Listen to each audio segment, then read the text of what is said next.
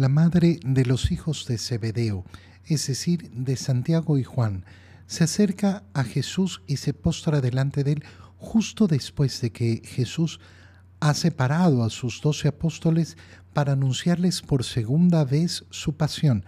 Se las ha anunciado con mucha claridad. Entonces ella llega y se postra delante de ellos, eh, de él, perdón, junto con sus eh, hijos. Mi Señor le pregunta, ¿qué quieres? Hazme lo que te pido.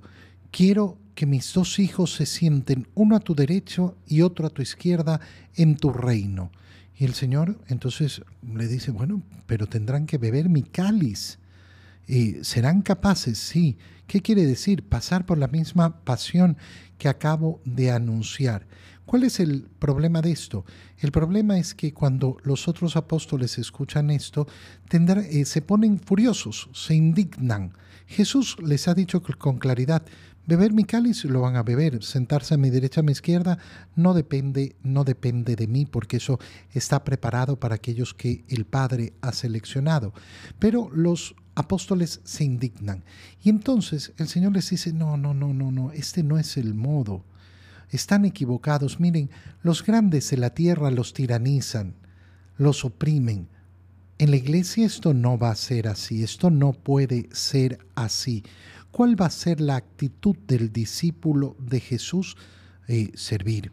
Y entonces dice unas palabras maravillosas. El que quiera ser grande, que sea el siervo. El que quiera ser el primero, que sea su esclavo. Como yo, que he venido a servir. Bueno, una persona puede decir, ah, pero, pero yo no quiero ser grande ni quiero ser el primero. Te equivocas. Te equivocas rotundamente, porque no estamos hablando de una competencia frente a los otros, sino que estamos hablando de ese deseo profundo del corazón de querer dar lo mejor de mí, de querer aprovechar al máximo los talentos que Dios me ha dado.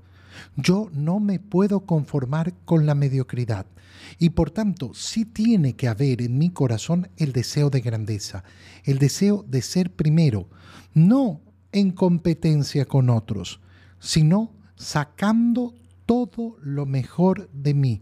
Los talentos que Dios me ha dado no son para guardarlos, son para explotarlos, para multiplicarlos, para hacerlos crecer y entonces el camino de ser siervo y esclavo de los demás no es para unos, es para todo el que quiere seguir a Cristo, porque Cristo ha venido a servir y yo tengo que ser imitador de Cristo. Por tanto, este es mi camino, servir a los demás, esclavizarme a los demás para buscar su bien.